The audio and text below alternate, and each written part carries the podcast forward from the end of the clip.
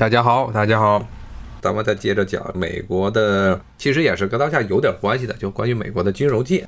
从九十年代开始，美国经常要以围绕着预算问题在国会中吵得不可开交。现在其实也是每年都要吵架，然后吵架最后的结果就是一直无法通过预算。每年的这个政府预算无法通过，然后政府就要关门。那么政府关门呢，在这个奥巴马时代，他为了为了能维持这个政府的关门，他就必须向对方进行妥协，而且妥协的时候，当时我记得就是一一年吧，一一年、一二年的时候，当时他一个很重要的这么一个妥协，就是当时华尔街插手了。他说：“如果呢，你帮我们把之前通过的那个该死的法案能够松绑一下的话，松绑一下的话呢，我们就帮助你，帮助你协调，让你在之后。”之后的这这今年的预算跟共和党那边说好话，让他们就放你一马。当时呢非常的糟糕，他这个当时是对于多德法案的这么一个修订啊，针对着这沃尔克条款的一个修正案，当时是到了一个什么荒唐的程度呢？就是整个修正案对于沃尔克条款中，特别是关于刚才说的 CDS 信用违约、掉期交易的这么一个限制条款呢，它整个修正案的法律的原本。是这个摩根斯坦利提供的，银行直接直接他们法务部把这个话起草之后，把这咔嚓扔到国会中，跟民主党看，你就把这个法案给我通过就对了。当时民主党内还有很多人非常不满。这个时候布马就一直在会上，在这国会中吵。当时这个摩根斯坦利的老板他直接打电话到这国会中说：“你们赶紧给我通过。”然后同时呢，奥巴马也打电话说：“你们赶紧把这法案给我通过了。我看着好像没什么太大问题，你们就通过吧。觉得这个法案虽然会造成松绑，对华尔街松绑，但是呢，长远来看，至少让我们下一年度的政府有钱花啊。从这个角度来说，当时奥巴马原话就说：“我觉得这没有太大的风险，风险相对于它带来的机遇来说还是要小得多。”其实啊。你说奥巴马他本身自己也支持这个法案，然后这个法案呢是整个华尔街等于是华尔街起草的这份法案按到了国会里头，然后华尔街的老板摩根斯坦利老板直接打电话催议员去把这个法案给通过啊，然后最后就通过了。我看这听友说这样的话是不是资本家控制政府去修改法律？他就是。就是啊，这个是一个很标准的，就是美国游说组织对于政府法律制定的一个影响，很标准的这么一个操作行为。政府出现争执的时候啊，一方面出来说帮着他们去协调啊，特别是这个华尔街的游说组织跑到民主党这边来，无论是国会的民主党还是政府白宫的民主党这边去跟他们说，我们来帮你把这事儿解决了，但是呢，你必须要给我一些条件，一个非常糟糕的这么一个条件。所以呢，等于这个松绑之后就又没有意义了。松绑之后呢，整个多德法就没有任何的效果了，因为它最核心的就是说这些金融家啊，你们当时炒股舍了本儿，不是炒股了，炒这些衍生物，特别像这种 CDS 这种，甚至都不是证券，这是种赌博行为的事情。你想，你去拉斯维加斯借了别人的钱赌博，然后赌输了之后啊，还不用去还钱，也不用被赌场的这打手打的鼻青脸肿，都不需要，有政府帮你把这钱还了。你说这事儿这这不天下掉下来的大馅饼吗？谁不愿意这么干？但是从社会的正义来说，这就是一个很糟糕的行为。但是你看，整个这核心的沃尔克条款最核心的这么一个观点，就是这种最高风险直接造成了这零八年金融风暴的这么一个原因啊，CDS 的掉期行为，最后呢又以这么一种非常荒诞的形式加以解除了。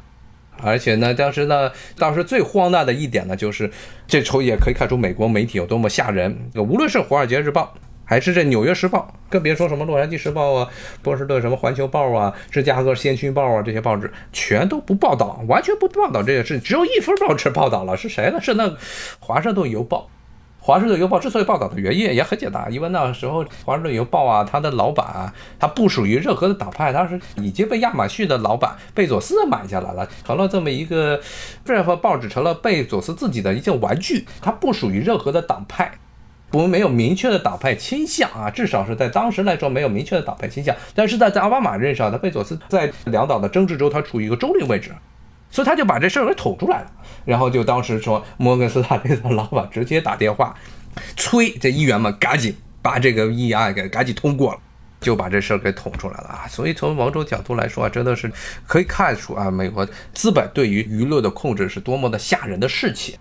国内好多学新闻、新闻学的人老是强调所谓的新闻报道的一个范本，说就是这个《纽约时报》。大跟大家明确的要说，特别是从九十年代开始，《纽约时报》就是一个典型的、经典的这么一个具有明确、非常强烈的报道倾向的一种报纸啊。它不是像大家想象什么灰色老妇人。什么叫灰色老妇人？就是说，就那些白发的老太太。白发的老太太，然后呢，看待任何的事情都处于一个所谓的清高的角度啊，处于一个更上层的一个角度俯视这些地下的这些事情。但是其实上，《纽约时报》早就不是这么一个高高在上的一个角色了，它是一个完全陷入了党争之中的这么一个报纸，所以绝对不能把啊《纽约时报》当做一个经典的所谓客观中立的报纸。它所有的报道，从这九十年代开始，他们换了总编辑之后，都是非常非常鲜明的党派意识。说实话，现在确实是这样，已经很少缺乏了。这可能真的是跟这一代的人，之前跟大家讲过，所谓婴儿潮这一代的人，现在基本上台上这帮人都还是婴儿潮这一代，或者婴儿潮稍微早一点，婴儿潮稍微晚一点这一代人。这一代人对于美国的一个很重要的危险的问题，就是在于这些人是极度的个人主义者，就是怎么说呢？是这共和党这边是赤裸裸的利己主义者，那么这个民主党这边是精致的利己主义者，就是这么一点区别。至少是从这个法案的废除这一点来说，别的法案先不说，至少从这一点来说，确实就是这样。可能是一二年，看大家可以去搜啊，搜好像是沃尔克条款中的七六二条吧，好像是七六二条是多少条？咱们可以去搜沃尔克呀，包括你搜关键字啊，沃尔克条款，摩根斯坦利可能就能蹦出来这么一个相关的报道，大家可以去看。下回节目时候，我给大家我先查一查，它是七六二条款，好像是沃尔克条款中的七六二项啊，那么一个回事。但是呢，绝大部分报纸都不去报道，《华盛顿邮报》就算去报道，也是真是很不容易了，给人一个假象，好像一切都是非常平稳的，按照一个机制来进行。但是这个机制的本身里面有很多的，如果你不去直接去研究，不是一些专门做这种所谓调查新闻的这些新闻记者的话，你是很少主流媒体甚至都是。就一段话带过去了，他不告诉你这些具体的情况。但是现在其实美国的很多新闻报道就是这个原因，其实全世界都是这样啊，非常欠缺就是所谓的真正真正的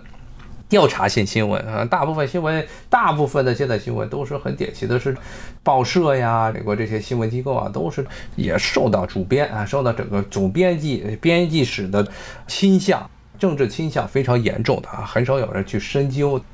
今年这情况就很明显，完全成了两个两个党之间互相对骂的这么一个工具了，失去了这么一个所谓是进行深入调查来一个约束社会政府很多新闻的形式。他所谓的约束，他现在所谓的这些约束一个政府的目的是为了他的政治对手进行各种各样的操作才去约束政府，变成这么一种戏，不是站在一个中立的角度，超然于其他的各个利益集团来进行这种所谓的新闻调查、新闻分析。但是咱们回到刚才的话题啊，等于说这沃尔克条款啊，它被废了之后啊，现在又变成裸奔了。当然了，有人就说呢，会不会再出这个零八年的这个情况呢？不过现在呢，虽然这裸奔了，但是特别是美国这些大的投行，自从这零八年之后也是长了点教训啊。虽然他们赌博赌的不是那么狠了，在这个 CDS 问题上比较收敛了一些。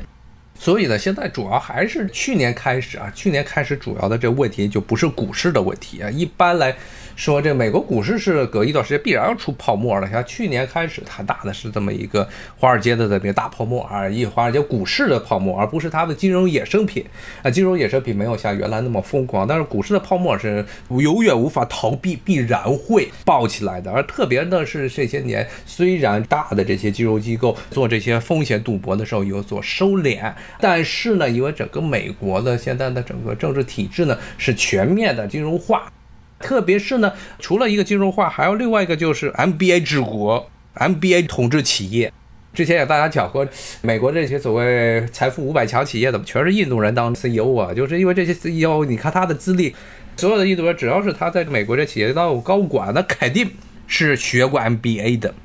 全是用这套所谓的 MPA 治理，它并不是从一个所谓的技术发展，或者是产业扩张，或者是内部的微观经济的协调这角度去治理一个企业，而是怎么样的能够在短时间内给他的股东、给这董事会交出一份非常漂亮的财务报表出来。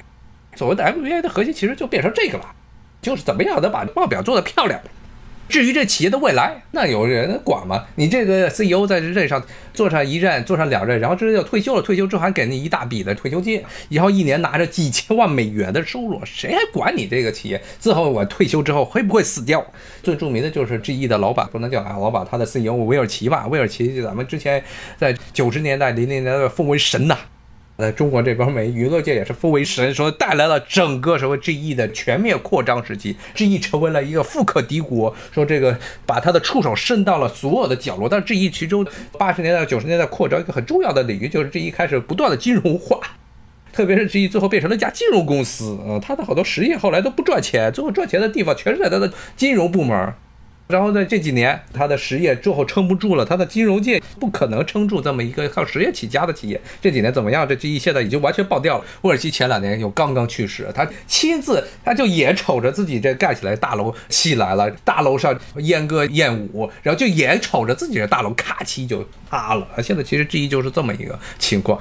然后包括了现在的另外一个很重要的美国等于说制造业的一个支柱是英特尔。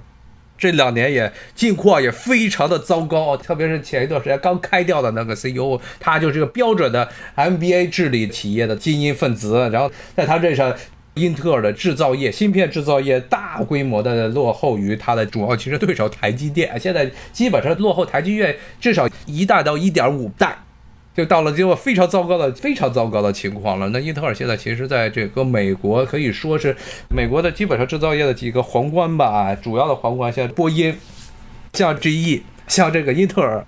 GE 刚才说了已经完蛋了，波音也是一样已经完蛋。波音其实跟这这三家企业一个共同的一个特点，就是当这个企业开始追求的是财务报表的漂亮，来追求的是这些股东们能多少程度上能够分红的时候呢？这家企业就已经把所有的主要的这些动力都用在了短时期内的进行赚钱的行为。什么赚钱的行为？大部分是投机行为，甚至是在自己的财务报表上做手脚的行为，而不是呢进行长远的投资。特别是特别是像这种技术方面的研发，基本上啊都是需要砸很多钱，甚至砸出来几千万美元、砸上亿美元都不见一个水漂的这么一种情况。可能是砸钱砸四年，什么的东西都没有。啊这个你怎么跟股东去说啊？怎么跟这些大股东去说啊？如果这砸四年什么成果都没有的，直接啪把你这个 CEO 就给开了。所以现在 CEO 全部都是 MBA 风格，只向这股东负责，最后就不做研发。像 GE 也不行了，原来也是花了大量的血本，甚至动了很多的小动作，非常严重的小动作啊，甚至呢鼓动美国的这个司法部把阿尔斯通的今年的这著名的出的新书嘛，这阿尔斯通的当时的一个财务的副总，管财务的副总抓起来，法国人抓起来，著名《美国陷阱》那本书中讲的，把他抓起来，就目的就是为了逼迫。阿尔斯托把自己的最赚钱的业务、核心的业务，这发电与电力业务卖给 GE，当然买过来之后呢，照样舍本，因为他自己已经没有什么能力啊，再继续进行技术的再一步的拓展开发了，所以 GE 也不行了。波音更是一个典型例子，之前好像也跟大家讲过，波音啊，从这把这麦道兼并之后呢，结果波音就没有什么新的机型出来。你看现在为什么这个七三七啊，它七三七 MAX 后来去年的时候出那么大问题啊，就是因为七三七 MAX 这款飞机之前也讲了啊，它其实是已经能够继续开发的空间不多了，但是波音又迟迟的。没有办法研发出一款新的客机，能够与空客的最新型的飞机来到进行竞争，所以他们只能是在这个螺丝里做道场，把老的东西炒冷饭，不断的炒冷饭，把原来一款已经很老的这么机型七三七上修修补补，要弄出来一款等于空客的最新款的飞机进行竞争的这么一款飞机，那这个肯定有很多设计上的缺陷，那么最后呢，造成的结果就是后来大家都知道。啪掉了俩飞机下来，全球禁运。波音这现在已经 基本上已经开始喝西北风了，但它的股票倒是很好。这个先待会儿再说啊。波音其实现在处于一个这个半死不活的阶段，但它的股市却，我看这几天股票其实还还维持在比较高的位置啊。这就变成了现在的一个很糟糕的一个问题啊，就是这个现在美国的实体经济啊，由于大量的首先是一个严重的金融化，刚才没有说完，严重的金融化的还有一个问题就在于这些实体资本，这些企业。因为他们大部分这些企业现在呢，这些高管一部分的这些报酬都是通过这企业股票的形式发送给他们的，所以这些高管在任上的时候，一个很重要的目的啊，刚才为什么说注重财务报表呢？就是要让财务报表做得非常漂亮啊，股市中的这些资本全去投这个股票啊，投完股票之后，自己的股票上来，等自己退下来之后，啪叽把这个手中的这些持股全部都卖了。这样能赚很大的钱，这是他们一个可以说是很糟糕的，其实是一个很糟糕的这么激励的措施，允许这些高管，特别是允许这些拥有公司决策权、对未来发展具有生杀定夺权的这些高管，手中握有大量的过于多的公司的股份，那么最后带来的结果就是他们肯定就不想去干那些比较危险的事情，就干一些安全的事情，就怎么样去把财务报表做漂亮啊，做漂亮之后。股票一涨，自己手里中这些股票突然涨起来，当时一退休全卖了，然后回去就跑到哪一个什么西雅图啊，或者什么什么乔治亚这个郊区的一个大岛上，自己买一片巨大的一片地，然后或者跑夏威夷那边买一个巨大的岛屿啊，就在上面去当寓工了，时不时的在到处去演讲呀，发表一个文章，然后呢就赚一大笔小钱儿啊，就变成这么些人。所以你看这个。整个现在差不多有八十年代、九十年代，整个美国的它这套经济啊，之所以有这么大的问题，很大程度上就是大量的这种投机行为、短视的这种投机行为，把之前很多的优秀的企业、优秀企业的一些经营的这些理念、文化全部都毁掉了。所以才造成了一个原因，就一方面是金融的金融统治了美国经济，另外一方面实体经济一直是无法振作啊，无法振作起来，因为没有人愿意真正的拿钱砸钱，特别是这些基础的终端的制造业，包括甚至低端制造业，没有人愿意去砸钱继续做研发了啊！你研发这个能投入多少钱，能有什么成果啊？没有人去想这个问题，啊，大家只要把股票给弄上来，股票这个价格涨出来就好。而且今年又是一个非常夸大，今年又出现了另外一个美国一个很核心的一个尴尬的事情啊，就是现在。经济这么糟糕的情况下，也是失业率创了自大萧条以来最高纪录的这么一个情况下呢，美国的股市与大萧条时代是完全成了一个两极的情况。大萧条是一路下跌，这边是还在往上涨呢啊！涨的原因并不是因为它的实体经济有多好，而是因为美联储在疯狂的印钱，它通过印钱的办法大量购买各个银行啊，包括一些企业的这些债券，然后这些企业拿了钱之后，又把大部分的钱砸入了股市之。之中，所以造成了现在非常严重的股市的一个虚假的繁荣。现在经济这么差，但是股市却特别的漂亮。但是从另一个角度来说，也可以看见，现在整个美国都是为金融市占、为股市市占、为股票市占的这么一个局面。本来是应该是这个泡沫早就该爆了，但是没爆成。由于新冠肺炎造成的严重的失业率，美联储在疯狂的印钱，甚至是无底线的印钱，不管会对于实体经济造成什么实质的影响啊，他就接着印钱，所以股市还是非常美好。这样大企业都还有的钱，都有足够的现金流，甚至可以去海外投资，这也是印钱的一个主要的办法。它是主要是在海外收割，因为包括欧洲现在也很糟糕，全世界都很糟糕。这些额外印出来的资本，可以拿这些无中生有变出来的美元去全世界收割这些优质的，但是呢，由于现在的经济危机造成了非常严重的经营问题的这些优良的资本，这就是现在可能美国一个很大的问题啊，就是玩金融最后把自己玩成这样了，玩成这样了，它后面会怎么样？至少从短期来说，美国还是。它的实体经济啊，虽然现在被金融界玩的非常的悲惨，但是它毕竟是从一八九零年代开始就世界第一大制造国，一直到今天积累了还有很多的这些老本儿，不可能一日之间全部都跌掉，是一个非常漫长的衰落过程。不过呢，由于这几任的政府之间的很多的行为是加速了，严重的加速了这种衰落行为，未来能不能够重振，这个是个非常困难的事情。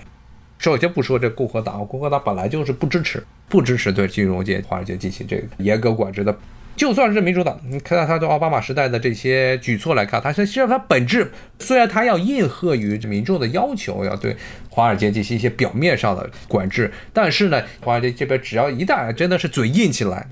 就像刚才说奥巴马时代的 这么一个直接硬赶这个法案的情况，他照样也软了。而且现在奥巴马怎么样？他之前也讲过，他住在 Colorado 华盛顿最著名的富人区之一啊。然后呢，现在天天的其实是遥控，遥控整个民主党的这些选情。拜登的这些助手都是奥巴马这边的人。他其实呢，而且住在一个大宅子啊，天天随便的到处去演讲，演讲邀请他的人都是什么人呢？华尔街的人居多啊。每次一讲解，咔叽咔叽，一个小时估计几十万、二十五万美元就拿到了。所以跟大家说，这个民主党是一个精致的利己主义者，他要的他跟共和党这种直接赤裸裸的利己主义不太一样，他需要有这么一个说辞。但是你剥开这个说辞，剥开他外表，其实两个党之间，他们从追求利益角度来说，其实是非常一致的。那么后面，除非真的是有完全是超脱于这么一个现实的这么一个 背叛自己阶级的这么一个政治家出现，否则的话，美国后面的道路还是这么一个去实务虚，经济上去实务虚，这个趋势还是不会变的。无论是哪一个党当政，只不过是程度给大家摆在面前的这角度，面前的这个做法究竟是对华就是强硬，还是这个服软绥靖啊？只不过是这么一个表面上的功夫而已。其实也是这次这个大选一个很重要的一个核心的话题之一啊，就是对于华尔街的管制。其实它本质上两个党都一样啊，就这就是咱们今天的主题。好，谢谢大家的收听，咱们明天再见啊，拜拜。